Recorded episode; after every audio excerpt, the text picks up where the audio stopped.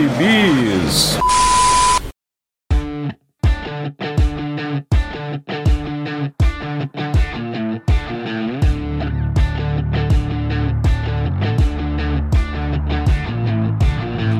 E aí, jagunçada? Bem-vindos ao nosso primeiro Pilha de Bis ao vivo. Vamos, estamos aqui estreando nossa plataforma no YouTube. Já tínhamos alguns vídeos, eh, estamos colocando também os podcasts antigos em formato de vídeo no YouTube. E estamos estreando as transmissões ao vivo, porque no mês de agosto você não perde por esperar. Teremos grandes surpresas para os nossos ouvintes e agora os nossos telespectadores, por que não? Do Pilha de Bis, do Arte Final, na verdade, aqui no YouTube. Como vocês podem ver, eu sou o Marcos e estou nesse primeiro Pilha de Gibis ao vivo com Maurício Dantas, ele aí, o homem, o mito, Vitor Azambuja. E aí, pessoal, se tudo der errado, a gente pode dizer que essa foi uma iniciativa suicida. e Marcelo Miranda no comando das picapes. Vocês estão vendo e ouvindo é uma versão minha do passado, porque eu tô com um delay de 4 segundos. Está direto do Japão, gravando. Bom, e estamos aqui, vamos aproveitar o lançamento na semana que vem, no dia 5, do filme O Esquadrão Suicida, né? O segundo filme, mas que não tem parte 2, porque ele meio que quer esquecer o primeiro filme. E vamos falar do Esquadrão Suicida que vale, né? O primeiro arco do Esquadrão Suicida do John Ostrander, que a Panini está é, publicando em formato encadernado, naquele formato bonitinho, aquele formato vintage que só serviu para encarecer o produto, mas está sendo republicado ou publicado, compilado pela primeira vez no Brasil. Então nós vamos dar uma geral do Esquadrão Suicida nos quadrinhos e depois vamos falar um pouquinho também deles nos filmes. É, então vamos começando com o Esquadrão Suicida. É, essa, essa versão que a Panini está lançando, ela é baseada na, no encadernado americano, né, Vitor? Você tem essa versão, não é isso? É basicamente a mesma composição do encadernado americano. Esse aqui, bonitinho. Mesma capa, inclusive. Só que é, esse daí é capa cartão, né? Capa cartão como Deus quis, né? Como Deus é. pensou no, nos encadernados. Ah, papelzinho gostoso, ó. Não dá pra ver, mas eu mostro igual. papelzinho gostoso, brioso. Depois mudam, tá? Depois nessa coleção que tem oito volumes lá fora. Eles, eles mudam o papel, botam aquele mais grossinho. E a Panini anunciou, aparentemente é a mesma composição, com uma paninada, que não poderia deixar de ser. Tá? No site oficial da Panini está como Secret Origins de 1986, número 1, e Suicide Squad de 1987, de 1 a 8.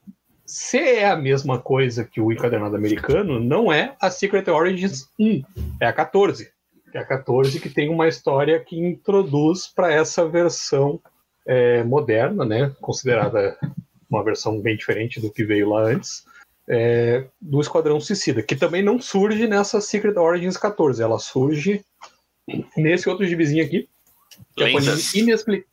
que a Panini inexplicavelmente publicou como um gibi do Dark Side, quando todo mundo sabe que é o um encadernado de lendas, né, a minissérie. onde o Esquadrão Suicida surge junto com a Liga da Justiça, que vai se tornar a Liga da Justiça Internacional, para substituir a Liga da Justiça de Detroit, enfrentando o Enxofre, que é justamente quem derrota a Liga da Justiça de Detroit. Então a Panini, pelo menos dessa vez, já publicou alguns anos atrás o começo desse Esquadrão Suicida do Ostrander. É, não estar esse encadenado, tá? Quem pegar esse encadenado esse aí, vai ter essa. Esse aí do Darkseid é só lendas? É, tem uma edição do Superman também desenhada pelo, pelo Byrne, que é quando ele vai pra Apocalipse. Ah, tem um momento é da história que ele vai pra Apocalipse, que é o Tain, exatamente. Só que só tem esse Tain. Lendas teve acho que 50 Tains. A gente já fez um vídeo de vídeo sobre ela. Só tem esse porque é o desenhado pelo Byrne também, como o resto da minissérie. Então o Esquadrão Suicida, nessa versão moderna, que mal e bem tá aí até hoje, surge em lendas. E o encadernado, se você for na banca procurando encadernado de lendas, não tem. Porque não tem esse nome. É Mas a Panini, a Panini, tinha, lanç... a Panini tinha lançado uma outra versão, não foi? Do, sim, sim, do- tem. Tem um grandes clássicos DC. Isso, essa que eu tenho. Muito mais tempo antigo. atrás. É, É. foi muito tempo. E, e- e do que se trata esse Esquadrão Suicida, Maurício Dantas? É um, é um esquadrão que todo mundo morre. Não, brincadeira.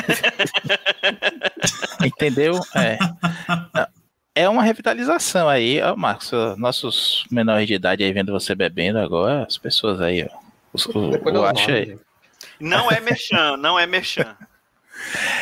É uma revitalização, na verdade, de um, de um gibi da Ed Prata, do, do Robert Koeniger, que é um, o conceito que não tinha muito a ver com essa ideia do, do esquadrão que a gente conhece hoje. Na verdade, le- até pelo que eu li, o que aparece nesse Secret Origins, que o, o Victor lembrou bem, parece um quarteto fantástico, assim, sabe? Um desafiador do desconhecido light, até, que eram quatro pessoas que cumpriam algumas missões suicidas, porque eram absurdas de, de difíceis, né? não tinha como sobreviver a, a uma serpente marinha gigante chegando na cidade, uma um- uma uma vermelha assassina e tudo mais. É meio além da imaginação, meio quarteto fantástico com sérias restrições orçamentárias. Aí o Ostrander vai e ressuscita essa ideia com um conceito bem mais próximo do que a gente tem do, do Esquadrão Suicida mais recente, os 952, que popularizaram mais esse conceito junto com o filme, né? Eu não lembro se foi, o, o 952 foi antes do, do filme do Foi Esquadrão antes. Suicida até eu. O- Foi antes. Foi antes. aham. O Esquadrão É. Suicida é, dos 952 é 2011 e o filme é de 2016. Isso, Ah, a Arlequina pronto. já está na- nessa formação dos 952. Não é invenção do filme. isso.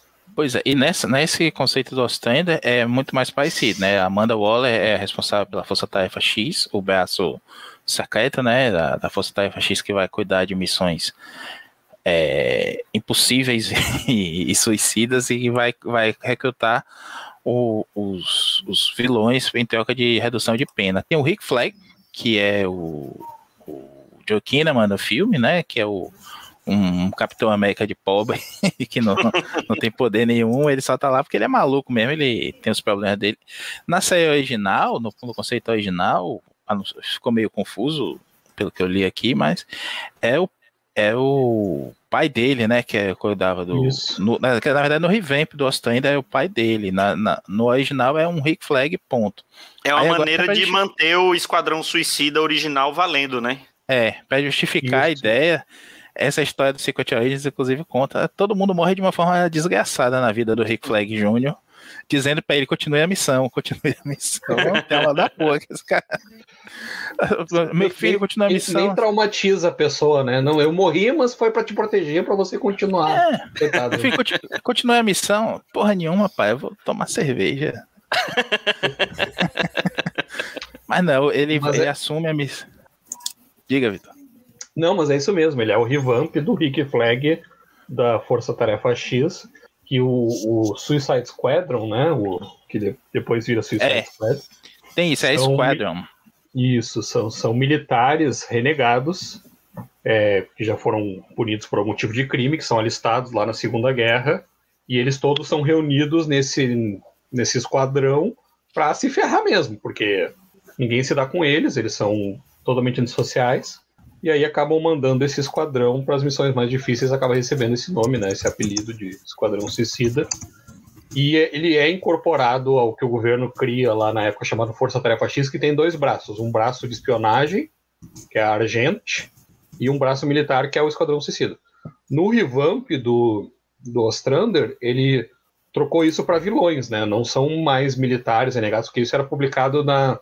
Surge na Brave and the Bold, que era meio coletânea da DC, e depois era publicado na Star, Star Spangled War Stories, né? Que eram historinhas de guerra da DC, coisa lá da, da Terra 2, que viria a ser a Terra 2, né?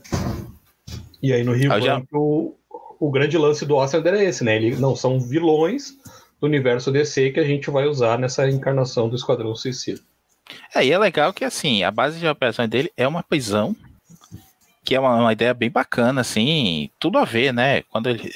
na- nem tanto que o Boomerang tem uma casa em, em Nova Orleans, o, o, o, pistoleiro consegue passear por onde quer e tudo mais, porque eles são de confiança, assassino de confiança. Eles têm algo, na, nessa versão do, do pós-lendas, eles cada um tem assim o um nível de, é, de liberdade maior. Liberdade, né? Tem uns é. que conseguem fazer outra, conseguem ter um pouco mais de liberdade que outros, né?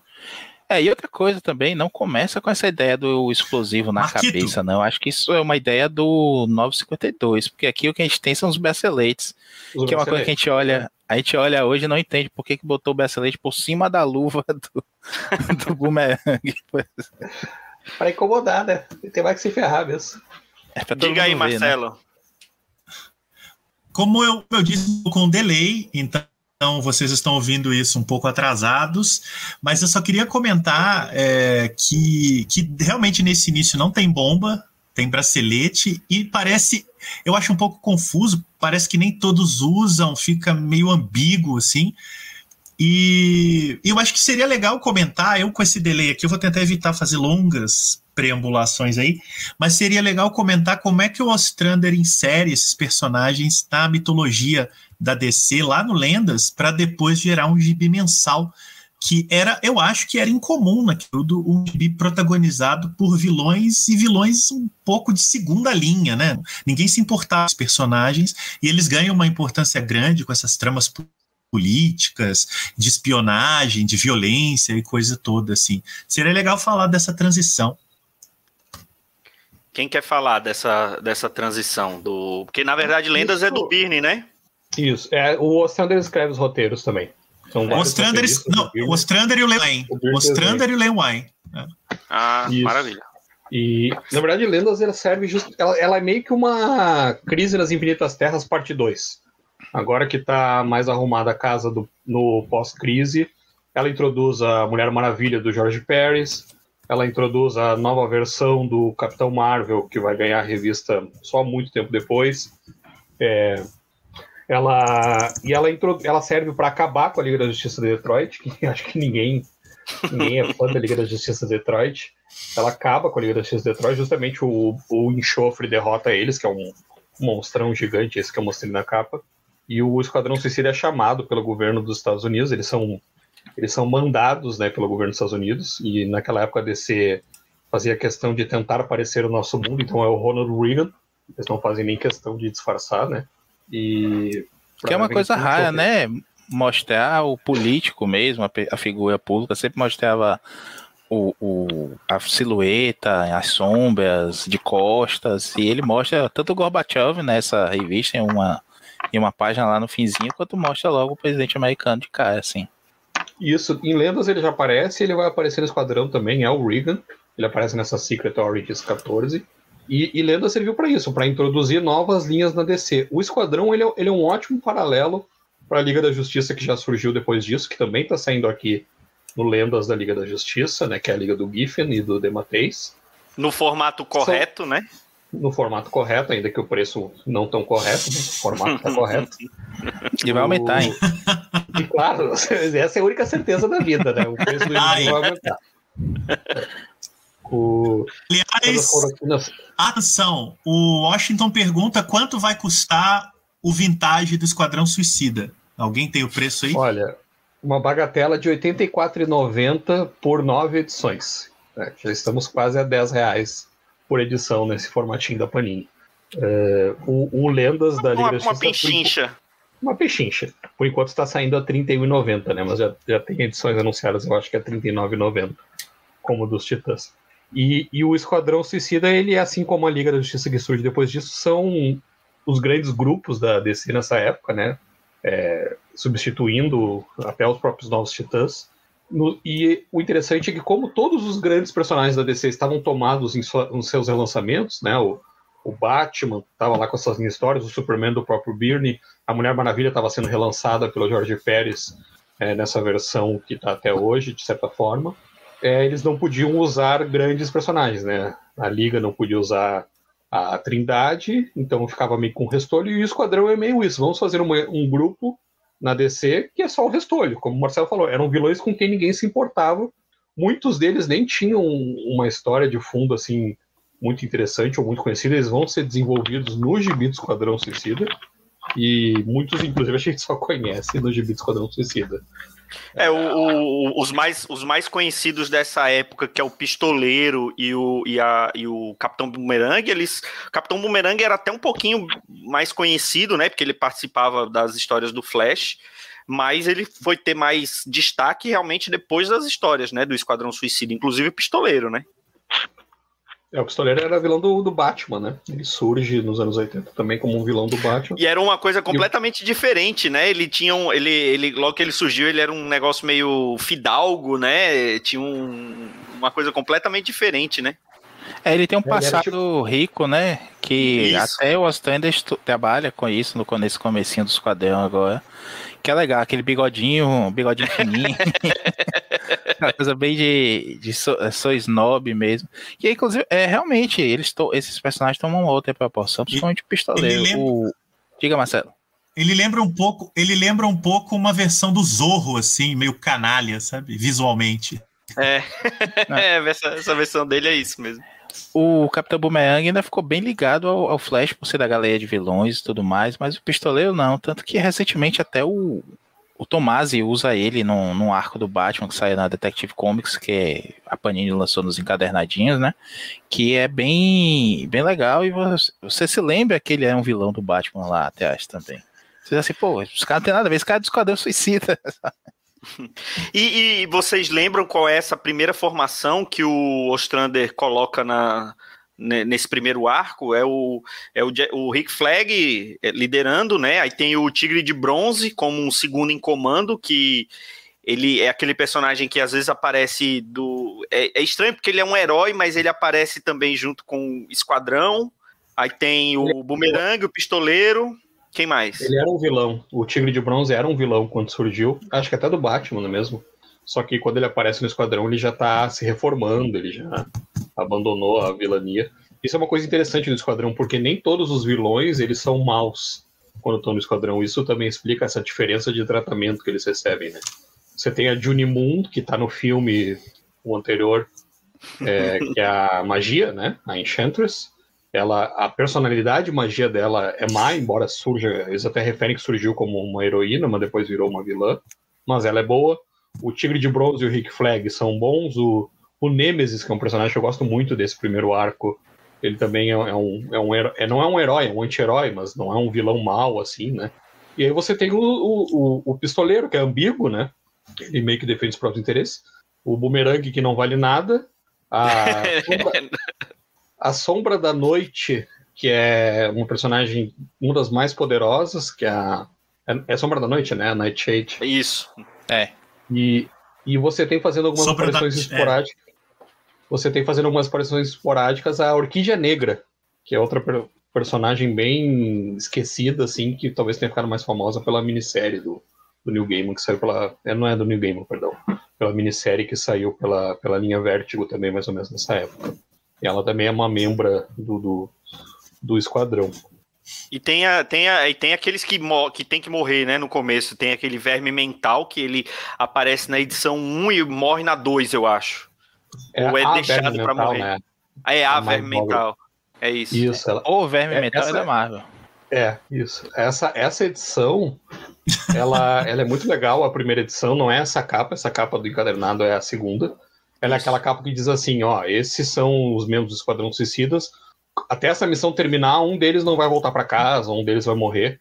Que eu acho que até que a Abril usava isso de propaganda, né, do, do gibi do Esquadrão Suicida. Não chegou a usar a capa na revista da Liga, onde saía, mas usava, usava muito essa imagem como uma propaganda do Esquadrão Suicida. E viu uma piada ela, recorrente, ela é né? Viu uma piada recorrente que no arco do Tom, do Tom Taylor agora teve no, na primeira fase pós 952 teve também uma capa dessa, imitando até do Ed Barrows, essa do 952.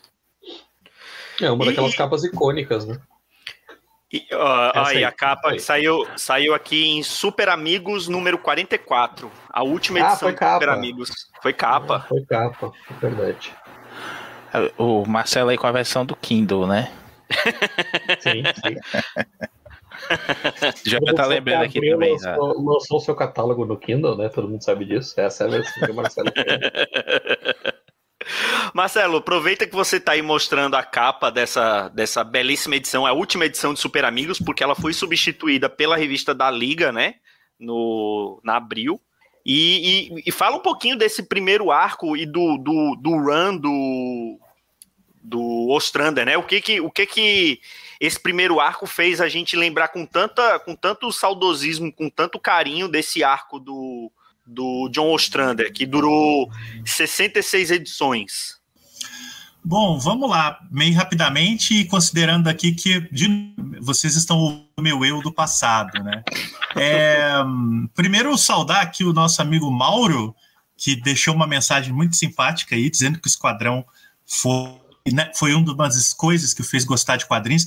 Eu acho que todo mundo que leu Esquadrão nessa época nunca tinha visto nada como aquilo, geração se deparar com aquela com histórias muito violentas, né, com personagens que poderiam não sobreviver no final. É, foi uma novidade mesmo para toda uma geração do formatinho, assim, a gente não estava muito acostumado a isso.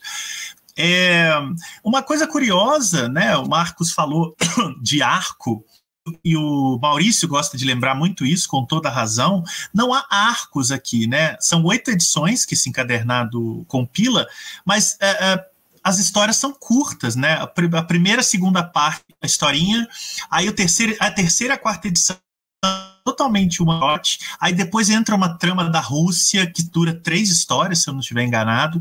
Então, é, nessa época, a gente está falando dos anos 80, o gibi mensal era gibi mensal.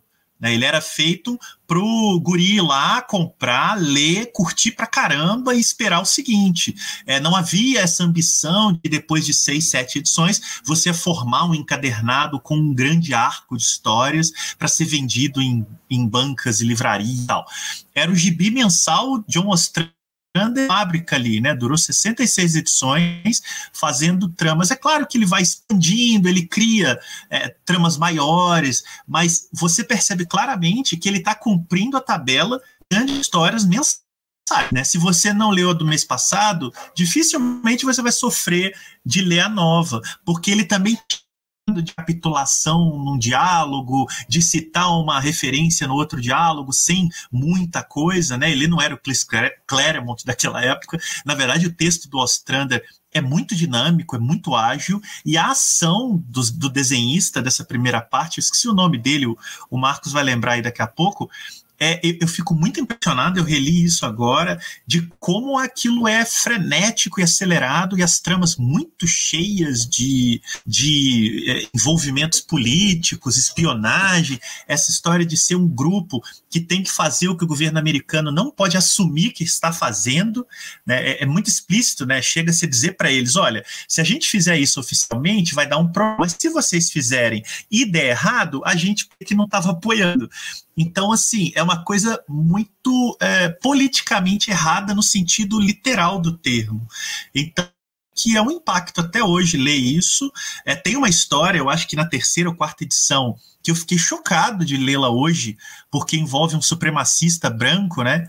Não sei se vocês lembram disso, em que ele, é, ele se vigilante mas prende negros e latinos para dizer que a criminalidade entre negros e latinos é muito maior, e os brancos ele direciona para o grupo dele de supremacistas brancos. E aí depois ele diz: não, esse pessoal não está fazendo nada, não, eles estão de boa aqui, e ele só manda prender os negros e latinos.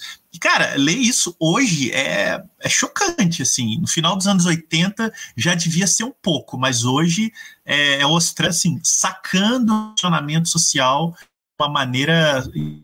Então, eu acho que ler o Esquadrão Suicida do Ostrander hoje é um, é um deleite para o leitor de quadrinho interessado em boas histórias e eu só posso lamentar que vai sair para pouca gente, porque nesse formato, nesse valor, é, é, difícil até de recomendar, né? Ai, não, vai lá comprar, custa 90 reais.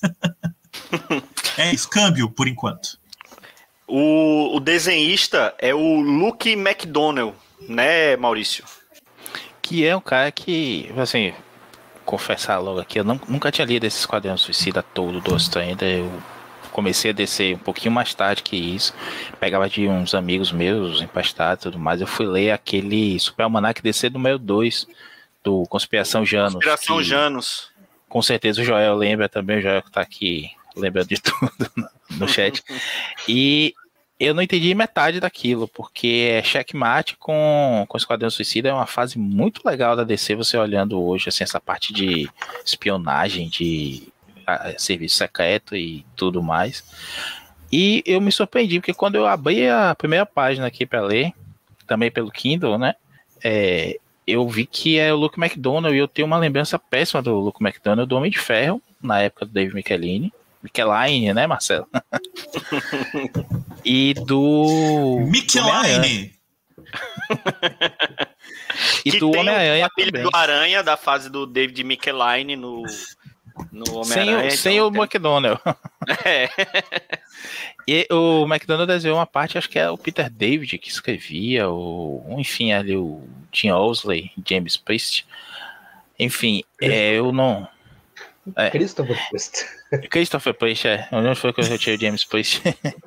mas enfim. Christopher James, mas é Christopher. É eu, eu me... James Osley, né? James é. Osley, Christopher Priest, James Christopher, James Christopher Priest Osley, vai. Fiz uma. É, é, já tá lembrando aqui, a conspiração Janus foi o crossover do Standerverso dentro da, da DC, né? Que tinha também o nuclear, caçador e etc. Ah, que bonitinho o Joel, olha o olha. perfil dele. selfie no banheiro do trabalho. Famosa selfie no espelho, né? Antes da câmera frontal ser inventada. E aí, é... eu não entendi nada daquilo. Sim, só terminando o Luke McDonald, eu não gostava muito do, do teatro dele por conta disso. Fui ver algumas coisas depois, mas aqui, vendo a narrativa dele com calma e tudo mais, o cara é bom. E a arte final dele, que é do Cal Kesel, Calqueza que depois foi desenhar, escreveu o Superboy, virou escritor da DC e tudo mais. Trabalhou aí muito com o Tom Grumet, muito bom. Sou fã do cara. E ficou muito boa a arte, é ótima, não é nada sensacional de outro mundo, não, mas é competente, conta bem a história. Os personagens se parecem com eles mesmos o tempo todo. E não fica com essa coisa de é, inventar demais a roda, não é conservador até alguns pontos, mas pô, comecinho logo quando mostra aquele, aquela, aquele atentado, né, que eles estão ensaiando num aeroporto, vai mostrando, acho que foi até o Marcelo que postou os créditos, parecendo que crédito de filme, vai mostrando Sim. aos poucos, assim. A primeira edição, e... né? Vitor! É, eu, é, eu mandei, eu achei muito legal isso, e vai mostrando o nome do, da equipe junto com as cenas, assim, como se fosse um Sim. Aliás, é, é muito cinematográfica, né, a ação desse gibi. Numa época que ninguém falava, que, que isso não existia, né? É, a, a, invasão em Moscou. De assim, né? A invasão em Moscou a, pessoal também é acha que, assim. pessoal acha que esse negócio de, de ação cinematográfica em gibi começou com os Supremos? Começou não. começou bem Aí, antes. Só para fechar, duas coisas. Isso que o Marcelo falou do desse supremacista branco realmente é impressionante. Ele, tipo, são cinco bandidos, três negros e dois brancos, né? Então ele manda prender os três negros e os dois brancos ele diz assim: sabe onde é o quartel-general de tal lugar, de tal Irmandade Branca? Vá para lá. Para isso é ser morto. E ele não, só tinham três aqui, eu só consegui pegar esses três mesmo, não, não sei dos outros não.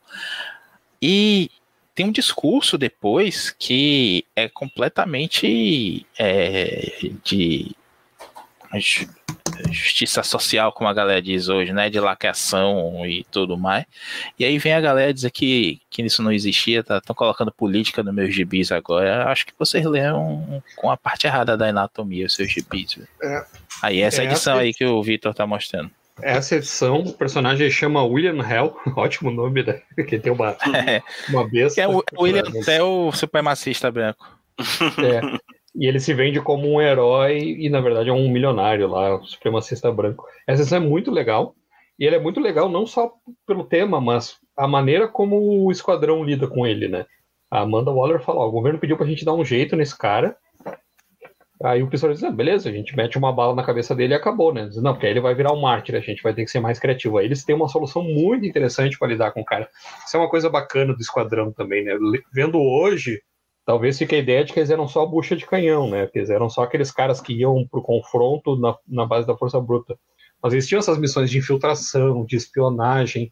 É, eu gosto mais do que do primeiro. O primeiro arco é muito legal também, é uma invasão, invasão de base, né, Maurício? Bem, bem comum nos mangás, mas eu acho, eu sempre acho legal, eles vão invadir a base desse grupo terrorista que ataca o aeroporto. Mas o segundo arco que tem nesse gibi, que é o essa invasão de Moscou, que até foi publicada aqui é, separada, né, não saiu na revista mensal da Liga da Justiça, onde saíam as histórias do Esquadrão.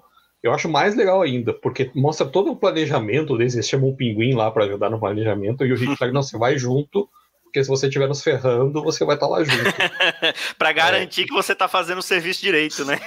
Isso. Quem viu aquele Ô, filme Argo Vitor, do Ben Affleck? Vitor, atenção, Vitor.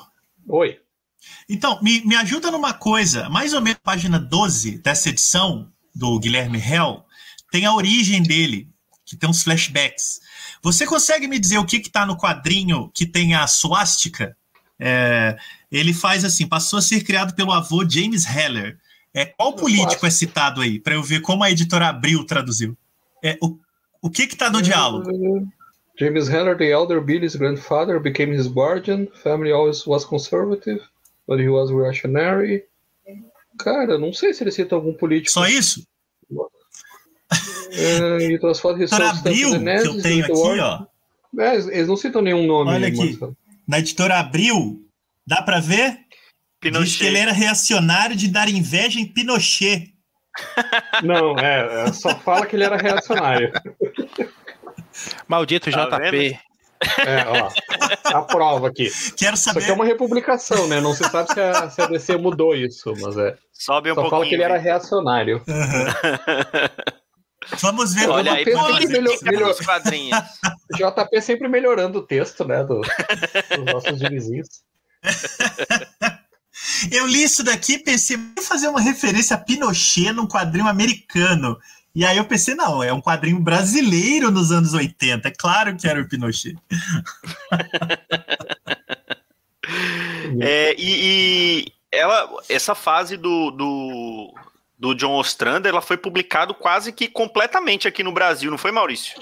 Sim, não sei as edições específicas, mas a galera que leu aqui na época leu bastante. Eu sei que passou por Super Amigos, Super Manac DC, Liga da Justiça e, se não me engano, DC 2000 também, né? Não chegou a, a passar em DC 2000. Era Checkmate, que era DC ah. 2000. Eu fiz aqui a colinha. Esse primeiro encadernado da que a Panini está lançando saiu aqui a primeira edição em, é, em Super Amigos, na última edição de Super Amigos, foi Super Amigos 44. E, e aí o restante saiu em, nas primeiras edições de Liga da Justiça, 1, 2 e 4. Aí esse mini arco aí de invasão de Moscou foi em Super Powers 13. E aí finaliza o, o, o número 8 na Liga número 7. Aí o, o, todo o Esquadrão Suicida do John Ostrander foi publicado aqui na sua maioria em Liga da Justiça, mas saiu alguma saiu uma história em Super-Homem, saiu Conspiração Janos na Super Almanac DC, que, que o Maurício já falou, saiu outras vezes em Super Powers, e aqui foi publicado da 1 até a 62. A, da, a 63 até a 66 não, não chegou a sair aqui no Brasil. E na época da Noite Mais Densa, quando teve aquele revival de títulos já cancelados, que eles pegavam os autores daqueles títulos, foi publicada a número 67, né? Que eles faziam a continuação, foi publicado a número 67 num daqueles especiais, daqueles encadernados especiais da Noite Mais Densa. Então saiu quase toda aqui no Brasil, em formatinho, obviamente. Só um comentário que é uma coisa que dá para perceber é foi meio uma coincidência, né? Por conta das outras publicações da Panini agora, tem muita coisa que você tem a referência lendo a, a, esse primeiro encadernado, que foi o que a gente focou para hoje. E a história que ele se refere ao Superman no Korak, né? Que ele destruiu a, as forças de lá e tudo mais, e por conta disso, o, o presidente do Korak está querendo fazer contratar o Jihad para fazer aquele atentado e destruir os Estados Unidos e tudo mais. Essa história tá no Saga do Superman 3, que acabou de sair agora. E. Eita, o Marcelo fechou aí, ó. Volta, Marcelo. Ou é o Marcos. E não, não. outra coisa. Não, você tá bem, Marcelo. Fique tranquilo. Ué, não, ele deve ter caído. É, ele é aquele gato net dele, né? Já disse pra ele fascinar uma internet que prestasse, mas não vou fazer propaganda aqui, né? Vocês estavam logo, esperando. Logo ele volta, logo ele, logo ele volta. Mas enfim, tem isso, o esquadrão do, do do Ostrander faz essa referência a esse gibi que acabou de sair agora. Tem referências, obviamente, ao a lendas, a, a, um pouquinho de crise ali e tudo mais. Tem um arco que a gente não, não chegou a comentar que eles estão. O Darkseid manda buscar o, o glorioso Godfrey, né? O G. Gordon Godfrey, que tá preso em Belly Reeve sob comando da, da Amanda Waller e tudo mais. E o Esquadrão Suicida acaba lutando contra as fúrias femininas que estão invadindo. É outra invasão de base, agora a invasão de base é. Olha ele aí de volta. Fiz merda. Cliquei no canto errado aqui e saiu. não falei que ele fez isso? Foi fechar a aba, aquela que não era para ninguém ver, do, do é. live, né? Não espalha, não espalha. Agora foi rebaixado, ó. É. Foi rebaixado. É, é demais. Tá, tá, aqui. É, agora eu fui abrir, tá eu fui abrir aqui. Maurício o... foi promovido. Eu fui abrir aqui a live no OnlyFans, aí deu, deu pau. Aquela câmera de baixo da mesa. É, né? aquela que você tava querendo mostrar antes da gente começar a gravar. Não, não, só tava arrumando. essa publicação do Esquadrão no Brasil, essa história que, que Maurício comentou, tá no encadernado também, acho que é logo depois que eles voltam da, do, do Kirak, eles. Eles têm a base invadida, né? Isso, as Fúrias Femininas invadem a base para buscar o, o glorioso Godfrey, que tá preso desde o final de Lendas. E aí o esquadrão prova que eles são um restolho, mesmo que eles tomam uma surra das fúrias femininas. As fúrias femininas nem tomam conhecimento deles, né? É, pegam o Godfrey e atravessam fora para eles. E é, é legal. A... E o... essa história é quase cômica, porque o Boomerang fica se escondendo, né? Aí chega lá no final, depois que todo mundo deu com a gente. Oi, pessoal, tava procurando vocês para ajudar, mas eu me perdi. Perdi aqui. Mas o legal da publicação do Esquadrão no Brasil é que ele saiu, como o Marquito falou, quase todo na revista da Liga da Justiça, que eu pessoalmente foi como eu comecei a ler a DC nessa época. Foi com os gibizinhos da Liga. E não entendia nada também, porque aquele monte de personagem que eu nunca nem tinha ouvido falar.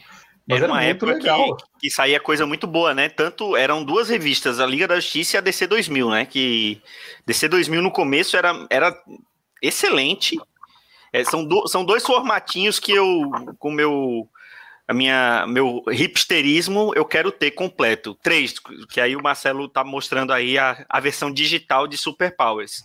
É Super, Super Powers, é o, Liga da é Justiça e DC 2000. Super é. Powers é o grande da Marvel da DC e Isso. o DC 2000 por um tempo foi o Super Aventuras o Super Marvel. Aventuras Marvel, é verdade. É verdade. Saiu o Monstro do Pântano lá, né? Saiu o Homem Animal, Animal, do Morrison, o, o Hulk Em DC, DC 2000 não, DC, eu acho que é, Monstro do Pântano saía em Super Amigos. Não chegou Sim, a sair em é DC 2000 não. Aí ele teve, o Monstro do Pântano teve a revista solo também, uma fininha assim que saía. Sim. Do, Explica aí pra gente, Joel. É, daqui a pouco o Joel coloca aí todo o histórico de publicação da, de, dessa época. O ano que chegou na banca, o é. preço de capa. Só é curioso que assim, lendas realmente. Como esse logo faz um... não era muito bonito, esse logo, esse logo era meio feio, olha. Era meio eles esquisito. Mudam, esse logo é local, né? Esse não é o logo da, da, da, edição americana, né? Adaptado. Esse é um logo criado aqui no Brasil, não é? É, Ou tô falando besteira? Nunca usou, não. Acho que nunca usou lá. É não. que eles mudam quando vira internacional, aí eles. A ideia do gibi ele começa só como Liga da Justiça mesmo, é Justice League. Porque eles tiram o América do nome é, já pensando em fazer a liga a liga internacional lá na frente. É a ideia do Maxwell Lord que ele fala. Né? Não, não é Liga da Justiça da América, é só a Liga da Justiça. Então esse logo aí é, é um logo só Liga da Justiça. Aí depois eles adotam aquele com o escudo do vizinho da liga também. Isso. Não, essa daí eu ainda vou ter, eu ainda vou ter completa, ainda vou ter essa, essa, essa esse volume de Liga da Justiça completa.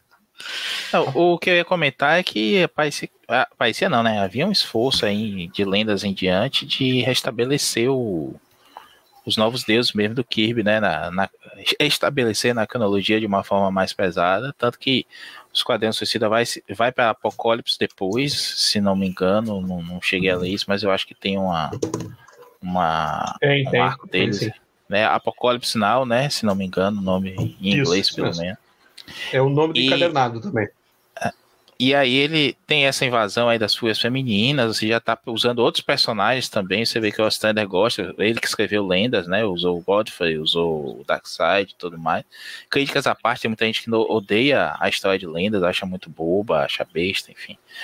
Eu acho um, um gibi legal e só atualizando uma informação, na verdade, o Capitão Marvel que aparece ali, foi Vitor comentou isso, é o Capitão Marvel do Roy Thomas, que só foi válido isso, por tipo, isso, uns isso. três meses e depois esqueceu, levou-se anos até que o Jerry Ordway fosse revitalizar. A gente fala disso no pilha com, com o Ed Maia, que está aqui ao vivo com a gente também. É, Beijo, eu confundi. Esse, esse é o Capitão Marvel, é a primeira aparição dele em que o Billy mantém a personalidade infantil, essa que é a diferença, né? Quando ele vira o Marvel, ele mantém a personalidade da idade que ele tem. Mas é, é realmente, ele, ele é tão obscuro que ele saiu numa minissérie que a DC encadernou há alguns anos, que é New Beginning, né? Ele, que, que é para ser o lançamento da revista dele. Só que ninguém gostou. E ele e... foi. Ele, ah, ele, é, ele é considerado uh, na cronologia pré-reboot, né? Pré-Flashpoint. Ele era considerado como se esse capitão fosse de uma outra terra, essa minissérie New Beginning. Ela era de uma, outra, uma das terras paralelas da DC lá, porque o, o que valia né, na continuidade pós-crise passou a ser o do Jerry Order, que, que era bem melhor, realmente. E depois dessa fase do, do John Ostrander, desses 66 números, né? A gente não conta o 67, porque saiu bem depois e era uma fase do, do é, ali do, da Noite Mais Densa. Tiveram algumas tentativas de trazer o, o Esquadrão Suicida de volta teve ali em, vamos colar aqui, teve ali em 2001 pelo Kate Giffen, né? E teve em 2007 pelo próprio Ostrander. Você chegou a ver alguma coisa desse material, Vitor? Esse do Giffen eu não sei se saiu, aí o Joel vai ter que nos ajudar. O do eu Ostrander acho que não é... saiu, eu vou, vou, confessar que é, eu, eu, não eu lembro de ter aqui. Eu devo ter visto isso naqueles grupos de scans, na época, do, na era de ouro ali dos scans, quando o pessoal começou a, a distribuir muito, eu lembro que eu cheguei a ver, eu cheguei a, a, até a, na época que eu era um contraventor, cheguei a ajudar a traduzir isso daí. Que mas não era. lembro da história, não vou mentir.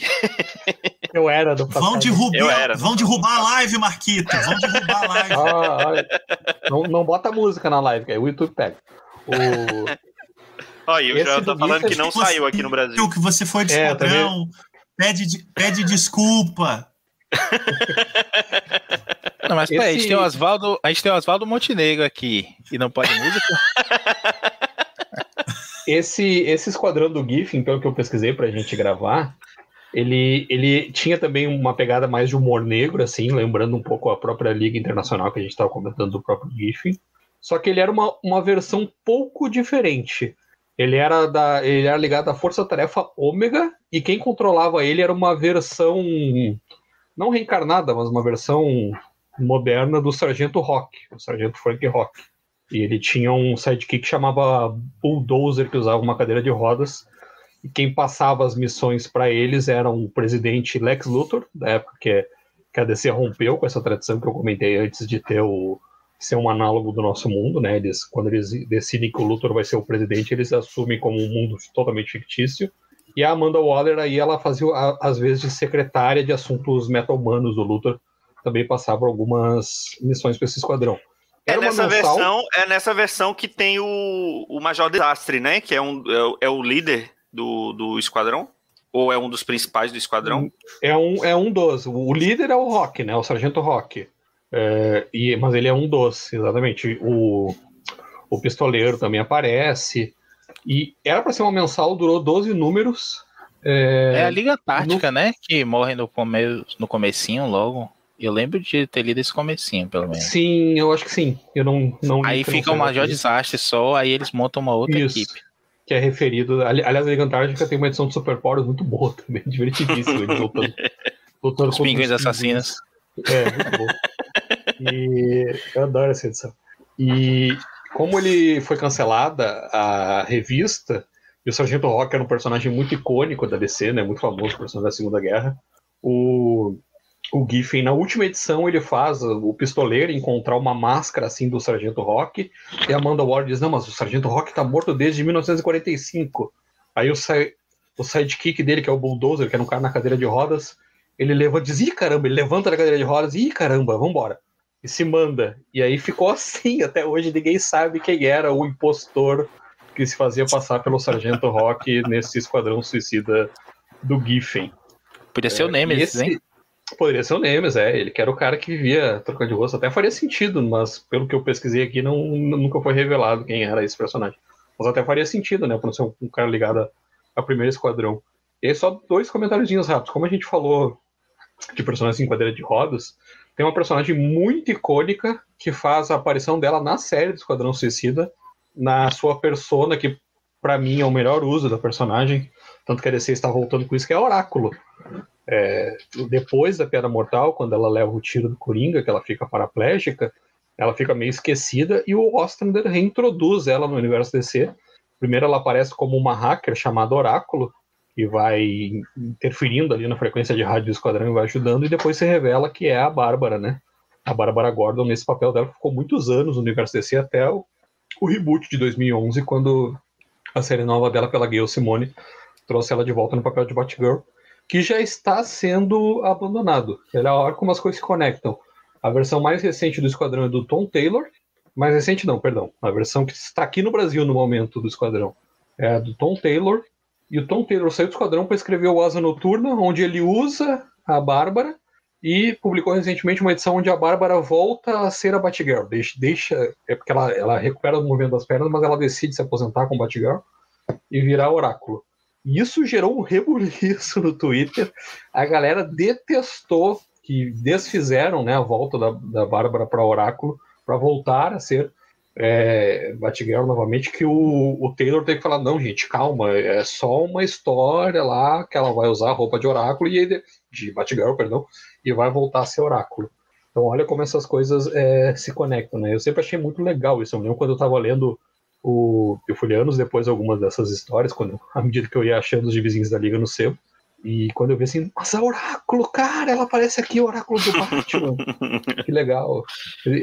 Foi uma fase muito boa do universo DC nesse pós-crise, né? Quando eles já estavam com a casa mais arrumada, assim, estavam com algumas ideias legais.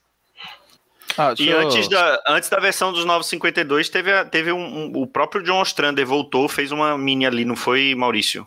Mas você queria falar alguma coisa antes? É, não, eu só queria fazer uma, uma defesa aqui do Tom Taylor. Eu não sou parcial em relação ao Tom Taylor, né? Apesar de que más línguas dizem por aí.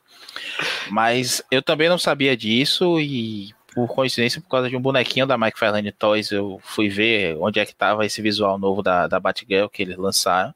Não esse que o Vitor falou, o anterior, que é da mensal dela, da Margaret Scott, que eu descobri essa Margaret Scott escrevendo Transformers, nada a ver com DC, mas ela foi para DC depois.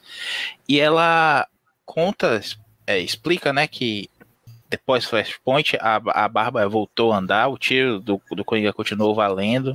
Quer dizer, não valeu esse tempo todo, né? Agora sempre valeu.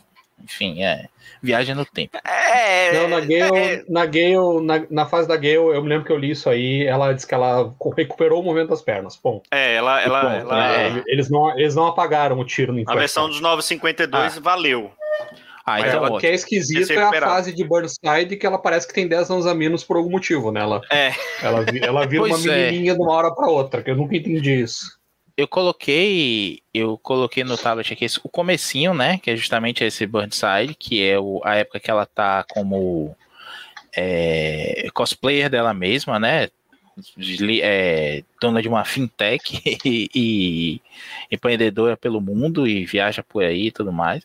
E depois explica que ela tem um implante na coluna, mais ou menos a justificativa lá do Homem de Ferro, né, do, quando ele volta a andar ali na fase do, do Micheline. E eu, vai, vai chegando a um ponto em que ela gasta tanto, né? Ela usa demais e ela tá, apanha muito. Somente nesses arcos da Margaret Scott, ela apanha, toma explosão nas costas e tudo mais. E começa a falhar. Então, para ela se poupar e não perder os movimentos, ela deixa o manto da, da Batgirl, até porque tem a, a Cassie, né? Que voltou de novo. É a órfã e agora voltou a ser Batgirl. Então ela deixa para ajudar os heróis mais de, de trás da, da cortina. E, e tem esse arco que vai, que vai começar agora no Asa Noturna, que quer dizer, é um crossover da, dos gibis do Batman todo, da linha toda, e que ela vai usar o uniforme, mas pelo visto vai ser uma coisa mais pontual. Aí o Edmário falando, né? Percebi que os sites Questões, americanos. Edmário faz uma pergunta. É, eles é, percebi que os sites americanos consideram a mini Vilões Unidos como parte da cronologia do Esquadrão Suicida O que vocês acham disso? Essa Vilões Unidos é aquela que da época do contagem regressiva ou eu tô ficando maluco? É, é essa aí. É, não sei, nessa época o, o, Esquadrão Suicida não, não, não tinha tanto destaque, né? Não existia. Ele voltou a ter destaque no, nos 952, né? É, talvez é, era uma equipe chamada Assistente Secreto, secreto talvez. Secreto, isso. Que Edmar tá falando que tinha um pistoleiro, talvez por isso alguns considerem. É, tinha um Mas pistoleiro, essa... o Homem-Gato, o Mestre dos Bonecos, né? Tinha um. E, e, por ser vilões, né? Agindo como. Aí você poderia colocar os Thunderbolts como o Esquadrão Suicida da Marvel também, por isso, né? É. Seriam é. vilões é. no papel agindo de maneira heróica. Essa mini de 2007, ela tem oito edições e é do Ostrander, na, na cronologia atual, digamos assim, da época, né? É, mostrando o, focada no Rick Flag, tanto que ela era vendida nas, nas, nas listas de solicitações como Raise the Flag, mas ela ficou como From the Ashes e foi lançada também pela DC lá fora depois que completou a, esses oito encadernados da, da revista original do Ostrander, eles lançaram também uma, um encadernado com essa, com essa minissérie do, do Rick Flag, encontrando aí outros membros do, do Esquadrão Suicida, meio que uma volta às origens. E aí em 2011 Mas... surge, surge essa nova equipe com, com a Arlequina. Que aí foi quando a Arlequina teve todo o destaque, né? Foi quando foi, já foi nos 952. É, e aqui para nós é muito fraco. É horrível. É, Adam é o Adam né? Glass. Adam, Adam Glass. Glass. É horrível. muito ruim. E eu, eu, eu, verme que sou, tenho os encadernados desse começo do, do aqueles dos 952 capa preta, lombada Ainda preta, eu tenho isso daí. Ainda tem Jim Lee, né, no comecinho, acho que o Ivan Reis Acho que a primeira edição, a primeira é, edição ou Atenção. Diga aí. Só puxar o gancho, só puxar o gancho, voltem a falar aí do Jim Lee e tal, tá? Porque o delay interrompe de a gente puxar, né, que a Arlequina vai virar uma figura intocável no esquadrão até o Rob Thompson assumir. Sim. É, de, até durante... a versão atual de agora, né, do, dos Estados é. Unidos. Durante todos os 952, depois no Rebirth, ela se tornou figura carimbada porque ela acabou se tornando uma das personagens mais populares da DC, né? O pessoal fala que ela é o, é o Deadpool quarto, da DC, né? É o quarto pilar da DC, tem a Trindade e a Arlequina agora, né? E agradecer aí ao Tom King por, por jogar ela pra cima também. Mas ela, um ela representa um muito cacete. mais ela representa muito mais para DC do que o Deadpool representa para Marvel. Ela virou um commodity da DC explorado em absolutamente todas as mídias. Às vezes ela está em três ou quatro séries simultâneas fazendo personalidades completamente diferentes, né? Ela, ela, ela foi uma figura chave do, do, dos heróis deprimidos, enfim, a DC comprou a figura Arlequina e levou para todos os mesmo. Mas essa é uma coisa que até converso muito, o Edmar fala muito, quando a gente fala pelo Twitter, Telegram e tudo mais, que a DC meio que não sabe o que fazer, principalmente com a relação dela com a, com a Eva Venenosa, né? Porque às vezes é, é ícone queer, às vezes ela é uma relação meio complicada, que elas são uma abusiva com a outra, tudo mais, enfim. Não existe mesmo linha. São, são cinco arlequinas no universo DC ao mesmo tempo. Assim como Coringa, né? Nisso ela se inspirou bem.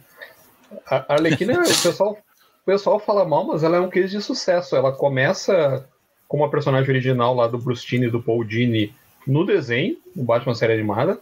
Aí ela faz tanto sucesso que ela vai para as adaptações em quadrinhos da, da, da série animada, vai para a revista é, regular né, do Batman durante a Terra de Ninguém, e inclusive uma, uma série, uma história do, do Gene com o Tim é estrelada por ela e ganhou o Eisner, né? Aquela Louco Amor, que já foi republicada aqui algumas vezes.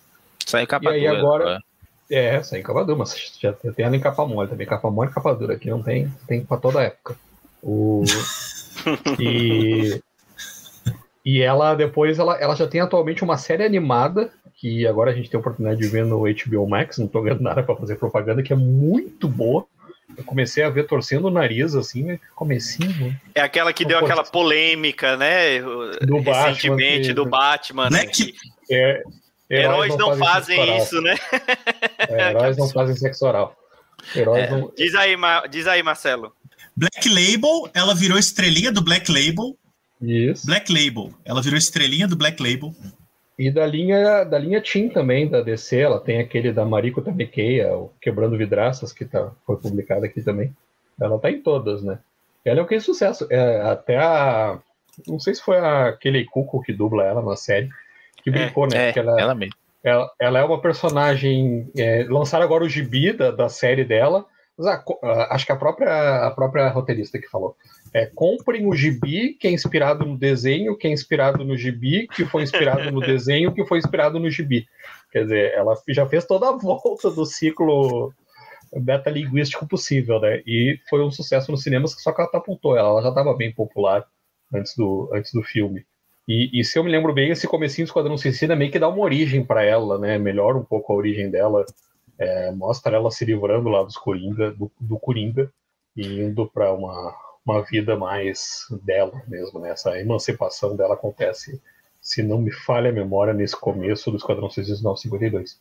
E a DC parece que decidiu manter a marca Esquadrão Suicida a todo plano, né? Eles lançaram um filme, depois a gente comenta um pouquinho, e sempre tem um gibi do Esquadrão Suicida na banca. Essa versão do Rebirth teve 50 edições. Essa do pós 952 não agradou, não agradou muito. Depois lançaram um novo Esquadrão Suicida, que eu acho que saiu aqui também. Não agradou muito, versão. mas teve 31 edições essa versão 31 logo. edições, é. E porque não agradou. Tinha. A gente. Nos 952, uma, uma das premissas. é, teve. Uma das premissas foi que iam ter 52 revistas. Tiveram revistas que duraram um arco só, né? Duraram seis ou oito edições. E, e agora tem. É, é, tiveram 31 edições ali nos 952. É, Ah, a força a do ícone. proposta, era, é, a proposta era, se desse errado, cancelava na sexta, né? Por algum motivo o Esquadrão é, foi até esse, essa numeração alta. Não, só, Uma só fazer um- reivindicação. né? Tá, Massa. da Amanda, Amanda Waller. Amanda Waller, que é- aí, ó, o Joel falando que é a Arlequina neurovírus memético. Amanda Waller que, que ela tem, ela tem, é, é, o Joel tá aí pedindo pra gente falar da Amanda Waller. A Amanda Waller, se vocês lembrarem bem, a versão dela live action apareceu no Arrowverse, né, no, na, na- nas, na- nas séries do Arrow, ela aparece. Ela apareceu no filme do Lanterna Verde, Isso. sim. até aparecer no, no, no Esquadrão Suicida de 2016. Então ela já teve algumas versões live action. Estrela, é, protagonizada pela Viola Davis. Que É, não é qualquer uma, né? Davis. É, não é Uhum. qualquer uma, não.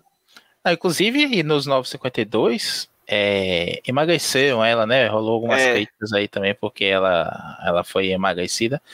Eu nunca achei. Não, não é um caractere importante, definidor da personagem, não, mas é legal você ver uma figura que ela é baixinha, ela é gordinha, negra, mulher, e botando moral na, na galera toda ali. Todo mundo tem medo dela. quando Ela olha feio e todo mundo fica com Ela medo de metiu o dedo ver. na cara do Batman, né? É, é, Na É o dela. Joel, o Joel até colocou aí, falando que na- no desenho, na Liga da Justiça Sem Limites, ela, o Batman gaguejou na frente da Amanda Waller. Não, né? É, é aquela coisa, um, é- ela não Gente, tinha medo ela- dele. Atenção! E ela foi interpretada pela Daria Pangrier no seriado Smallville também. Olha aí. Bagrier que foi a mulher gato, né? No, da série antiga do, do Batman. Não é isso? Não, essa é não, essa- não, não, não. Você tá misturando. A Pangrier fez o Jack Ah, Brown do tá, tá. Tarantino. Isso, É, isso. A Pangrier ainda tá Vamos- na atividade. A, a Eartha Kitt é, da- é veteraníssima. ainda. Isso. É, É, isso a Eartha Kitt, que é uma das atrizes que fez a Mulher Gato na série do Batman dos anos 60. A outra é a maravilhosa Julie Isso, isso. 60. Eartha A maravilhosa. fez no seriado do Smallville 2000 já. Bagrier que inclusive foi referenciada no excelente Chicago Verso, né, Marcos? Que nós gostamos muito. Sim, sim, sim. Ó, Olha Cinco pessoas conectaram da live agora. Mas eu, eu concordo com o Inclusive, no, eu até tinha. Ele me lembrou que ela aparece no Liga da Justiça Sem Limites, como o Marcelo comentou também. E naquele episódio que fecha, praticamente fecha todo o universo animado do Bruce Timm, ela é importante para criar o Terry McGuinness, né? Que, lá do Isso. Tem uma origem para ele ali, que alguns não gostam tanto, eu acho que legal, fecha o círculo, né? E é ela que, que catalisa isso. É uma personagem interessantíssima também, concordo com o Joel. Uma das melhores personagens pós-crise aí da DC. A Edmar e... falou bem, viu? Ela, ela na, no 952, maga e toda bonitona, é a, a Hailey Berry, deixou de ser a Viola Davis. E depois voltou a ser sem, sem explicação nenhuma, né? Foi desfeita a baiática também que ela fez em algum momento. No, no, Arrow, no Arrow e no, no filme do Lanterna Verde é ela magra, né? É. Aí no filme do, do Esquadrão Suicida é a Viola maravilhosa. No Arrowverse, ela é, ela é uma das diretoras da Argus, né? Que também tem nos quadrinhos. Que é utilizado Isso. muito ali no, no Arrowverse. E só, só para fechar aqui falando dos esquadrões, né? Teve a versão do Tom King recentemente que. Tom, Tom Taylor. King, não, não, não, sei. Tom Taylor. Tom, o Tom é. Taylor. Oh, isso, é o, isso, é o, isso é o Mauro entrando na sua cabeça. É, é porque é, é muito suicida na. chateado com você porque não gosta mais dessa brincadeira. É, a gente nem tá no Twitter pra fazer isso. É que é muito suicida pra lá, suicida pra cá. Eu lembrei logo do, do Tonho Rei, né? Mas. É, vocês imaginem. vocês imaginem que desgama desse aí, uma saída do Esquadrão Suicida do, do, do, King. Nossa senhora, todo mundo se, se mataria no final da primeira edição. Mas, Não, cara, teve, uma, teve uma polêmica porque o Tom Taylor anunciou Inclusive, a nova série no dia da prevenção ao suicídio, ele não se ligou. Sim. A série nova, Esquadrão Suicida, diz, cara, é dia da prevenção ao suicídio, é. cara. Não é o melhor momento. Eu lembro. Pra você anunciar um gibi com esse nome. Mas fala aí, tá, é, essa a gente fez um, um pilha sobre esse sobre o Esquadrão Suicida do Tom que Vale. Já saiu o primeiro encadernado aqui no Brasil. Tá no catálogo novo, o segundo. E o segundo já tá em pré-venda. Pois é, eu eu tô lendo agora o novo, né? Que deu. Rolou o Future State, que nem a DC sabia o que ia ser, como a gente deixou bem claro no, no pilha que a gente falou do Future State, que a gente sabia que tinha coisas boas ali, muito interessantes, tinha coisas que não faziam sentido nenhum. Mas a DC resolveu fazer daquilo tipo um, um Armageddon 2001, que Marcos adora, que é o, o pior futuro provável da DC nesse momento. É, demais. Você e o Tonho Rei dividem meu coração. Mas eu é, eu gostei do que do que estão fazendo agora, porque estão pegando essa coisa do pior futuro possível e mostrando que tudo está levando para aquilo, né? Tem a Academia Jovens Titãs agora, que são os titãs cuidando, os titãs originais cuidando de novos heróis, uma porrada de restolho, uma porrada de personagem novo que tá interessante, não deixa de estar tá interessante. Mas é, você tem no Esquadrão Suicida, no Future State, eles indo para uma outra terra para caçar lá alguém e impedir que a Amanda Waller fizesse um plano lá, porque o pacificador está nesse esquadrão também, já deve ser um mandate aí por conta dos filmes e tudo mais. E eles têm que voltar para a Terra. Apresenta uma personagem nova muito boa que está na Academia Titãs agora, que é uma corredora, é Bolt, o nome dela é, que não tem nada a ver com o Usain Bolt, não, é porque ela, ela só consegue dar alguns sprints, ela acessa a força da velocidade por poucos segundos, que lembra muito um personagem do Esquadrão Suicida que aparece no Jihad, né, nesse primeiro arco do, do Ostrander. E ela, é, ela não tem as pernas, ela usa aquelas próteses. Lembra daquele corredor que usava próteses para correr também, que é uma coisa meio, meio cava, assim? Ela, ela usa essas duas com lâminas, inclusive. No Future State ela tá bem assassina, assim, e tá trabalhando pra Waller. E aqui tá dando a origem disso tudo, como é que vai chegar até lá. E é bem, é bem legal, tá, tá interessante a coisa, porque eles já se meteram com, com os, os novos titãs, a Academia Novos Titãs já se infiltraram lá para tentar resgatar essa personagem. Eles já brigaram com o Sindicato do Crime, que tá tendo uma minissérie muito legal, a gente espero falar dela aí num, num pilha próximo. E agora já deixou claro que eles vai ter a ver com Apocalipse de novo. Então, tá, o cara tá usando aí, é o Rob Thompson, tá, tá escrevendo isso. Eu gosto muito dele, ele fez umas coisas muito legais. Ele fez o, o, o Meet the Skrulls pra Marvel, que o Dãozinho gosta. E tem feito algumas coisas legais. Eu não lembro se é ele no Motoqueiro Fantasma também, do, do Rob Reyes. Mas é um cara muito bom e tá valendo a pena esse, esse esquadrão novo tá no comecinho ainda, saem os cinco, vai sair a sexta edição agora, semana que vem, na outra ainda. E tá bem legal. Tem mais a ver, assim, uma coisa que você lendo esse Esquadrão do Ostender, pra gente voltar um pouquinho aqui pro, pro tema, você percebe que não são missões tão. Não é missão impossível, né? Como é o Esquadrão Suicida, você acha que vai morrer gente toda, toda edição, toda missão. Não é tão assim, não. Mas nesse novo, você tem uma sensação maior de que pode morrer qualquer um ali, porque a, a maioria é restolho mesmo, gente que não está sendo usada há 40 anos na, no universo DC, que apareceu um em um outro quadro e estão dando um fim, uns fins legais. O Tom Taylor criou um monte de gente para matar, né? Eu, o Rob Thompson tá, tá matando gente que já, já existia mesmo aí, que já tinha morrido antes até. Não, é demais. A gente não vai falar dessa questão da guerra com os quadrinhos, que é, é muito ruim. Ah. Muito Pô, falando de coisa ruim, então vamos falar do filme de 2016, né? Que Nossa. todo mundo tinha. Todo mundo. É, filme de 2016.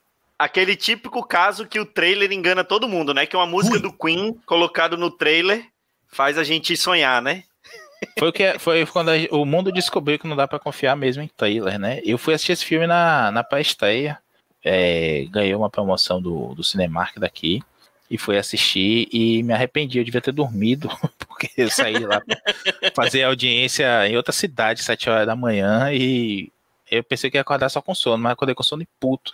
E eu lembro de horas antes ver, né, o um antes, não, um dia antes, acho o Dave Goyer mandar um chupa Marvel no tapete vermelho desse filme, dizendo que a galera, os decenecos todos, acabou o recreio e agora é uma nova DC no cinema e tudo mais. Eu não torço contra, não. Agora não dá para torcer a favor com o direcionamento que eles estavam tendo até então.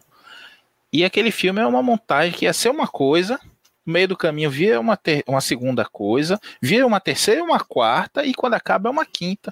E a gente percebe que se a Amanda Waller não tivesse ficado em casa, o filme não tinha acontecido. É tipo aquelas séries médicas americanas que se lá tivesse um SUS também não acontecia, né? É, Breaking Bad. é.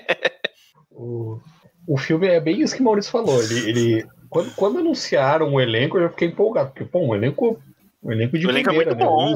O Will Smith, Viola Davis, o Joe Kinnaman tava famoso lá pelo, pelo Robocop, Robocop. também. Robocop mãozinha. E... Tinha feito House mas of aí... Cards já. Isso, mas aí se falou muito isso. A DC tava. Ah, a DC não, o Warner tava nesse momento que tá até hoje, que, que muda todos os projetos em andamento conforme a reação do Twitter no momento, né? o Twitter gostou deles, cara, faz tudo como eles estão dizendo. E, e no Esquadrão Suicida aconteceu isso. Lançaram o primeiro trailer que foi morno, Aí contrataram uma empresa de videoclipe lá para fazer um segundo trailer que todo mundo gostou, que é esse que o Maurício está falando. E aí disseram, ó, faz o filme que nem esse videoclipe aqui. E aí é um fiapo. É, não, é, o, o, Marcelo pode até falar melhor, mas quem é, é o, o, David Ayer, que era o diretor, mas não foi ele que montou o filme, né? Quem montou o filme foi a equipe que montou o trailer, né? Isso aí. É mesmo? Isso eu não sabia, é. não. Cara, é, na época, o... na época que divulgou isso. Isso é uma confusão. ele. Fala, fala Marcelo. Marcelo é, uma, é, não, é uma confusão. O Vitor já deu a deixa aí. É, o Vitor deixa aí. É, o, o, o controle final do filme e hoje, inclusive hoje, aí uma entrevista dele em algum lugar dizendo que o filme foi tomado. Eu acho que ele está tentando cavar um wire cut na, na Warner, né? Já que colou com o Zack Snyder, por que não colaria com David Ayer? É, e, e, é só lembrar que uh, o Snyder Cut surgiu é, na onda da DC, né, da Warner DC, tentar se livrar da, das vergonhas passadas. Então, a impressão que dá é de que a Warner fica cavando lixo para ver se encontra alguma coisa limpa para mostrar para as pessoas dos lixos que elas fizeram. Então, é, o, o deram ao Snyder, faz aí o filme que esses fãs estão enchendo o saco. Agora o Ayer tá vendo cola enquanto tá saindo um esquadrão novo do James Gunn. Então, assim, esse filme foi todo zoado. O Ayer disse que não teve controle.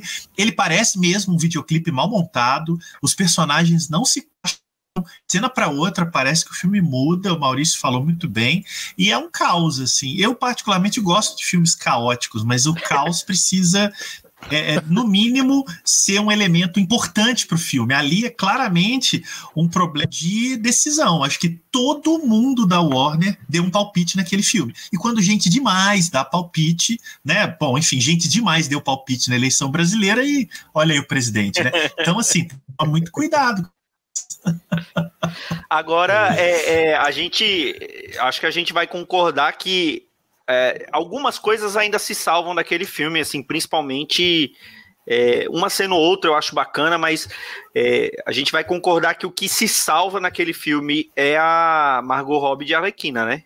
Sim. Eu sim. gosto, tem esses problemas todos que a galera levanta na internet, mas a personagem em si é, é legal.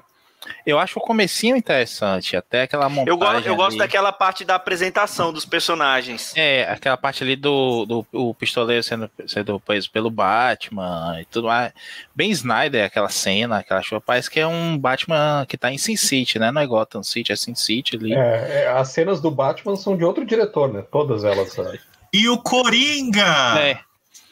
Não, não, a gente tá é, falando do que se nesse... salva. A gente tá falando do que se salva, calma. O, o, o Coringa, o Coringa foi polêmico, né? Porque o trailer tem um monte de cena do Coringa que não está no filme que chegou ao cinema. Ainda bem, Teve né? Gente... Porque aquele pouco de Coringa já foi uma bosta. Você imagina. Teve gente cara. processando a Warner por causa disso nos Estados Unidos. e pagou para ver um filme que não é o filme dos trailers. E é verdade.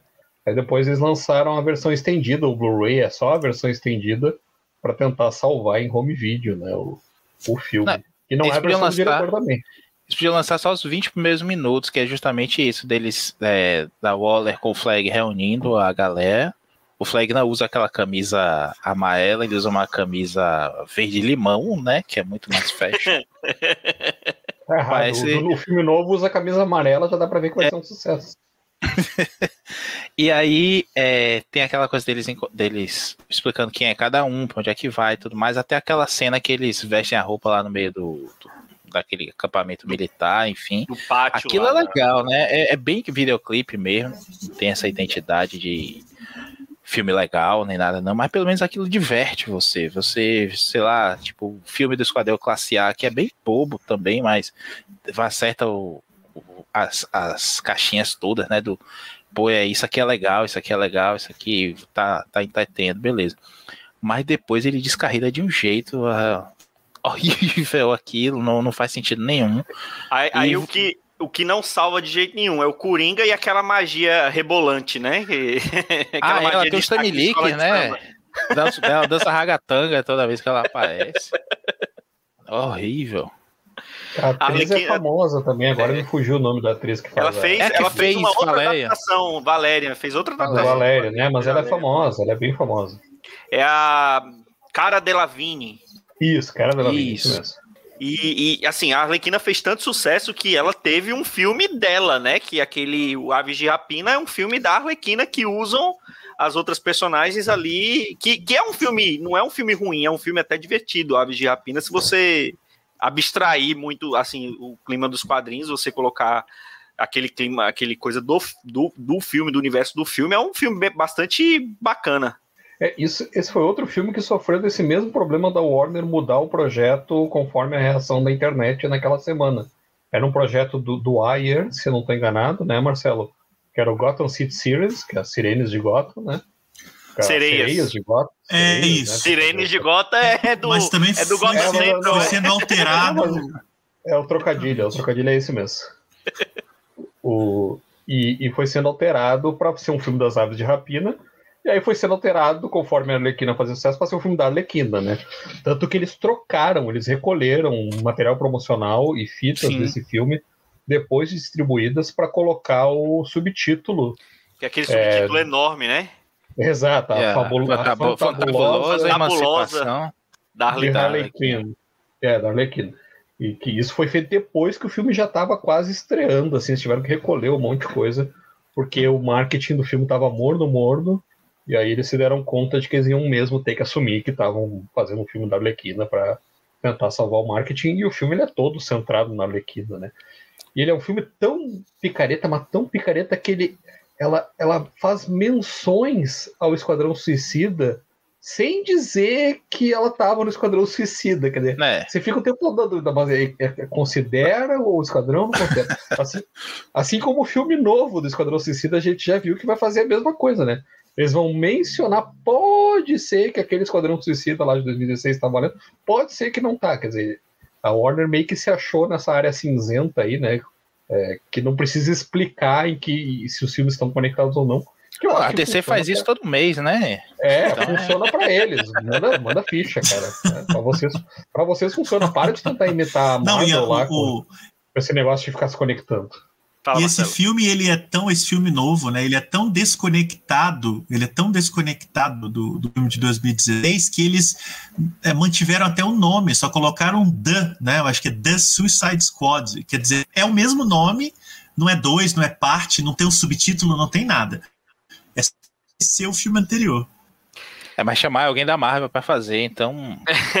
é, era o que eu ia falar. E aí, em James Gunn Trust? Rapaz, eu só conheço dele Guardião da Galáxia, confesso. Pô, o cara, ele conseguiu fazer funcionar um filme que tem uma árvore e um guaxinim, porra. É, esse ponto que eu ia chegar. Ele, ele conseguiu tirar leite de pedra ali, não tem nada a ver com os Guardiões dos Quadrinhos. É só o Bendis que vai fazer isso, coisa que a gente já comentou também no, no, em dois pilhas já. Mas eu acho que confio sim. Inclusive, já, é, a, gente tá, a gente tá gravando aqui ao vivo, né? Uma live ao vivo. já fizeram live ao é, vivo. Já fizeram live ao vivo, né? e não somos pioneiros nisso. Mas é, saiu embargo hoje, estreou na França e algum outro país aí também. Eu sei que estreou na França esse The Esquadrão Suicida. E tá com 99%, pelo menos até umas 4 da tarde, no, no Rotten Tomatoes tá com 99% o Certified Fresh, né? Tá, tá um tomatinho bonito lá e tudo mais. Eu, eu torço que dê certo. Agora a gente sabe que não é. O recreio não acabou, não é o começo de nenhuma retomada da DC, a gente sabe que é pontual. A gente sabe, imagina que o James Gunn exigiu o conteúdo criativo total e não chamaria um cara como ele pagando os tubos que devem ter pago para ele, se não fosse garantir que o filme fosse do James Gunn. Então pode dar certo época, por isso. Se bem que na época que ele foi contratado para fazer, ele estava cancelado, né? Ele tinha sido demitido da é. Disney, né? É. Ele foi demitido yeah. por causa de uns tweets antigos, fazendo umas piadinhas sem graça. Então, o. Mas voltou por é, cima, né? Tá vou comentar com vocês o James Gunn. É. O James Gunn, o Maurício citou que conhecia só o, o, o Guardiões. James Gunn é um cineasta, um roteirista, um dos caras mais des caralhados, já, já pode falar palavrão, dessa indústria vital americana é, nos anos 90. Ele era da Troma. A Troma é uma produtora do Lloyd Kaufman, especializada em filmes de baixíssimo orçamento, com muito, muito pouco de muita criatividade e, e, e efeitos visuais é, debochados, irônicos, zoados. Por exemplo, o filme mais famoso Gunn escreveu para Troma é uma adaptação trash do Romeu e Julieta. Romeu e Julieta, que é uma que é uma pérola, que é uma pérola que eu recomendo que todo mundo aí que nunca viu, ai, Maurício, que nunca viu. É bom que ele tá é, com delay, é, aí demora é, pra ele. É o único aqui trazendo informações de, de relevância fora da Wikipedia. De relevância. Não sabe na Wikipedia. Aí Maurício vai e não deixa o Baby morrer, né? Não, desculpa, é... Marcelo, você é meu cinéfilo favorito. Você está pautando as minhas escolhas de torrents e de, de streams. Já falei isso para você. Até filme isso, né? russo. Né? Só, streaming, só streaming. É, e torrent também. Até filme russo, fui sacaneado pelo, pelo Ed Maia, pela Bárbara, por estar tá vendo o filme russo, aquele Vai e Veja. Porque eu é sou muito cult, né? eu quis chorar depois, assim, eu deitei no, no tapete da sala, abracei meu, meu, meu joelho, assim, pensei, eu acho que eu Ficou em vou ver um episódio. Fetal, vou ver um episódio de Transformers aqui no outro lugar, sabe? Mas perdão, Marcelo, continue. É, bom, enfim, eu só queria frisar que o James Gunn é esse sujeito que fez fama na troma fez fama assim no núcleo underground americano e foi sugado pela indústria. Então, duas coisas. A primeira é que é, esses tweets que cancelaram ele da Disney é da época que ele era sem censura. Uma sacanagem mesmo a, a Disney ter querido que o cara não fosse o que ele foi no passado, porque e segundo é que ele é um cara muito diferente desses diretores mais é, artesãos da Marvel e tal. Eu, não, eu não, não acho que ele faça um trabalho absolutamente brilhante na indústria, não, mas ele tem uma aproximação desses materiais muito mais visceral, muito mais é, é, é apaixonada do que a média, por causa do passado dele como roteirista e diretor da Troma. Enfim, fica. Quem quiser ver James Gunn raiz, procure o roteiro dele, direção de Kaufman, que nunca vai se esquecer. É, e ele, ele trouxe a galhofa, né? Porque eu acho que o, o filme de 2016 queria ser sério, e, e aí agora ele tá. Ele ele trouxe a galhofa, pô. Ele, ele colocou colan colorido, o Maurício já falou, né? O, o, Jack, o Rick Flag com, com a camisa amarela, o pistoleiro, o pistoleiro não, o pacificador com o pinico na cabeça, o pacificador John Cena. Como que um filme desse vai ser ruim? Não, não, não tem como ser ruim um filme desse. John Cena. O Gunn e... até falou que eles estão gastando muito com o John Cena porque ele usa roupa em toda, todo lugar, né? É, é. Teve, teve um milhares meme, né? de dólares a roupa e ele sai com a roupa por aí, vai passear com a roupa. E vai ter um meme que eu, dele, que eu recebi. É, vai ter a série no, no HBO Max, né? Do, do Pacificador. Teve um meme que a, a eles estavam dando entrevista, acho que no programa do Jimmy Kimmel. Ele e a Margot Robbie. Aí ele tava vestido de pacificador, né? Ele tava com uniforme. Aí ela falando assim que ela ela tinha um namorado que o namorado era muito fã do John Cena. O John Cena é lutador da WWE, né? Então ele veio da mesma escola do Dwayne Johnson, né? Do, do Rock. E. The Rock, e, a respeito. Do The, The Rock. Do The Rock. Do The Rock. E, e aí ele foi fantasiado lá de, de pacificador e ela falando que, ele, que ela tinha um namorado que era muito fã, que ele, tipo, com mais de 20 anos, fez uma festa de aniversário e ele foi fantasiado de John Cena né, com a gimmick do, do da WWE, e ele tinha um, um, aqueles cartazes em tamanho real do John Cena no quarto. Ela disse que ela, que ela foi dormir na casa do namorado, acordou do lado do John Cena.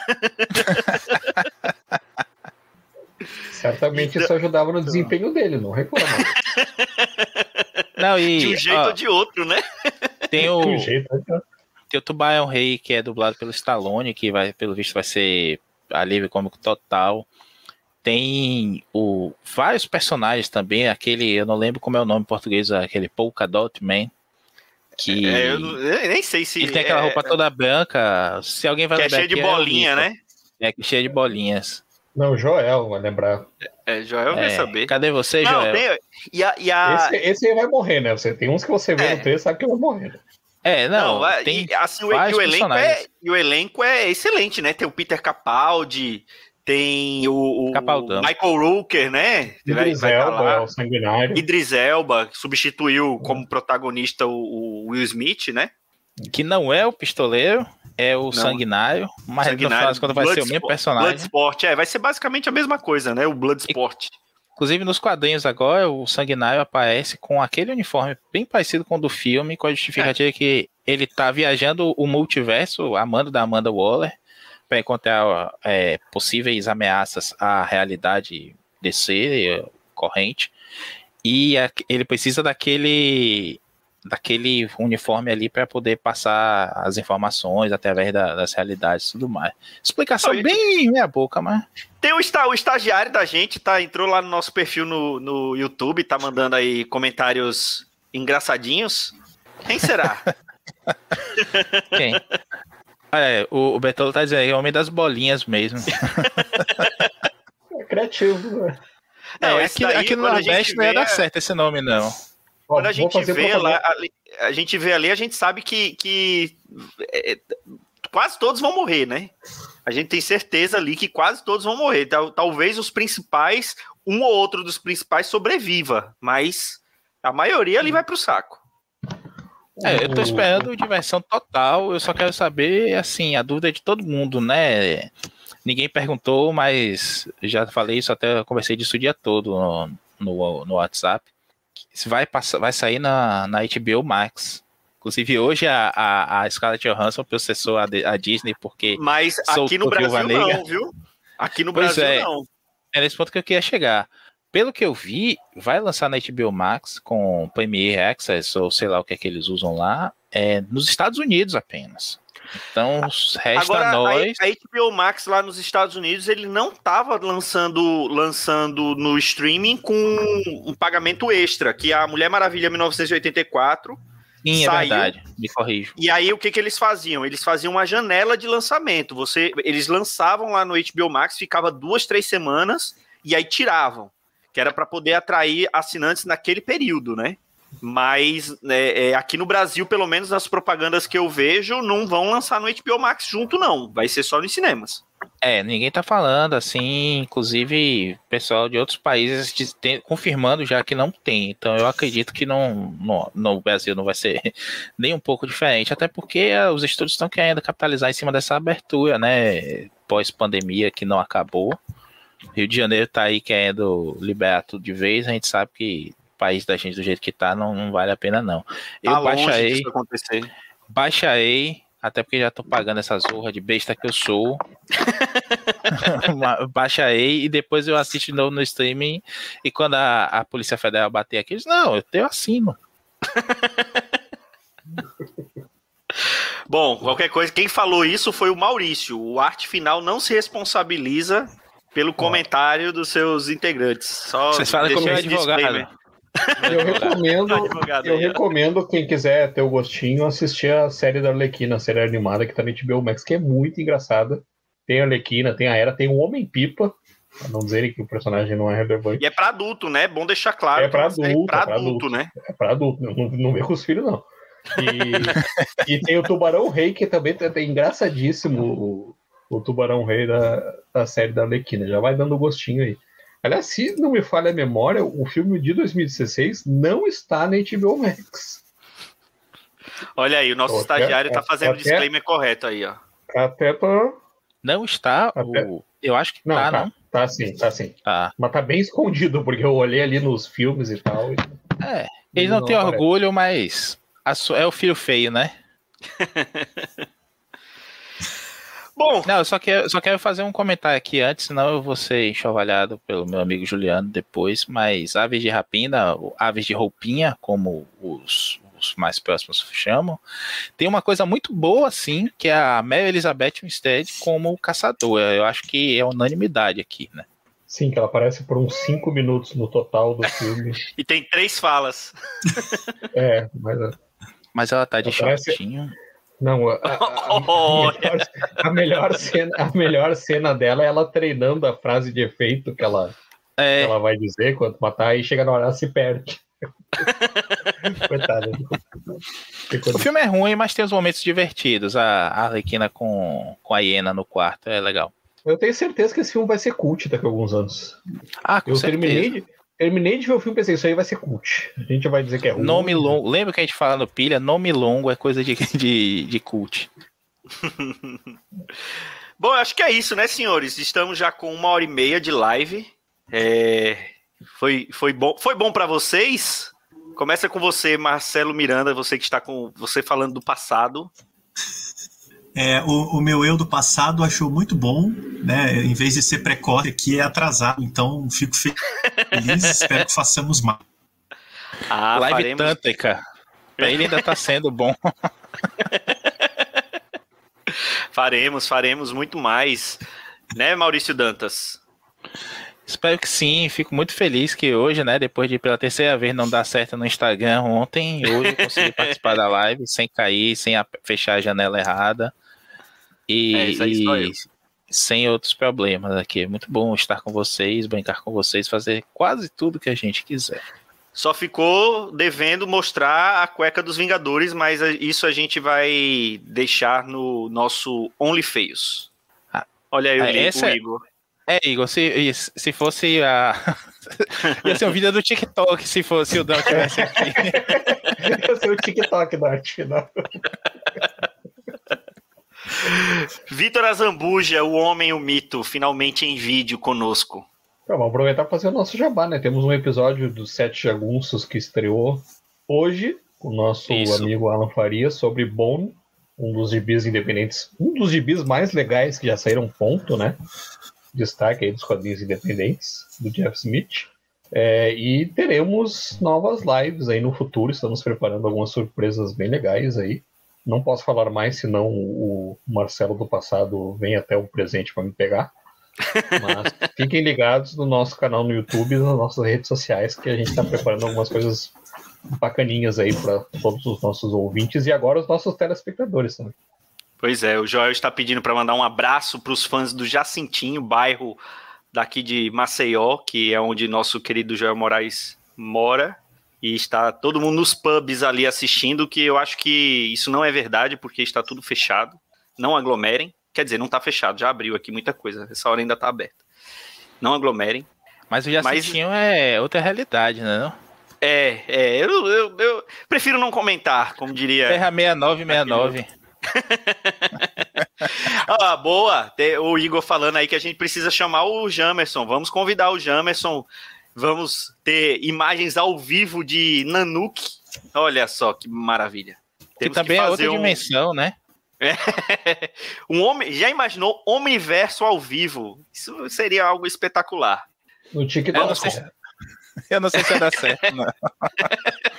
não, eu pá, isso eu pagaria para ver. Vamos, vamos falar com o pessoal do Omniverso. Pra... No TikTok, né?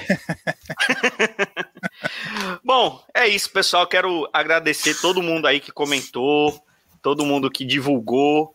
É, vamos lançar também essa live, também o áudio dela, né? Mas é bacana assim ao vivo, o pessoal que está comentando, que contribuiu. Vamos fazer mais vezes.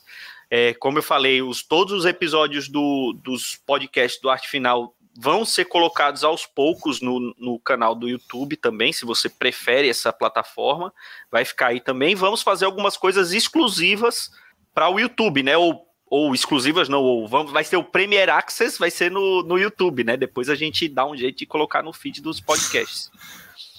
Então, assim, quero pode, agradecer muito. Pode baixar torrent do nossa live, tá? é, a gente, deixa, a gente, a gente deixa, quero agradecer muito a presença de todo mundo que participou aí no chat e, e também, obviamente, os nossos amigos do Pilha.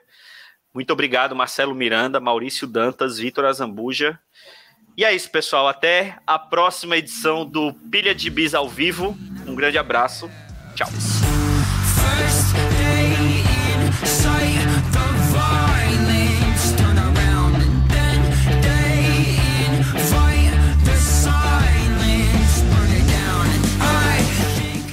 Foi o Pilha de Gibis, mais um podcast com selo dos cabras de qualidade do Arte Final. Gostou do que ouviu aqui? Compartilhe e acesse o site, tem muito mais conteúdo de qualidade esperando por você. Vai comprar seus gibis na Amazon? Compra acessando os nossos links. Você vai ajudar a manter esse trabalho. www.artefinalhq.com.br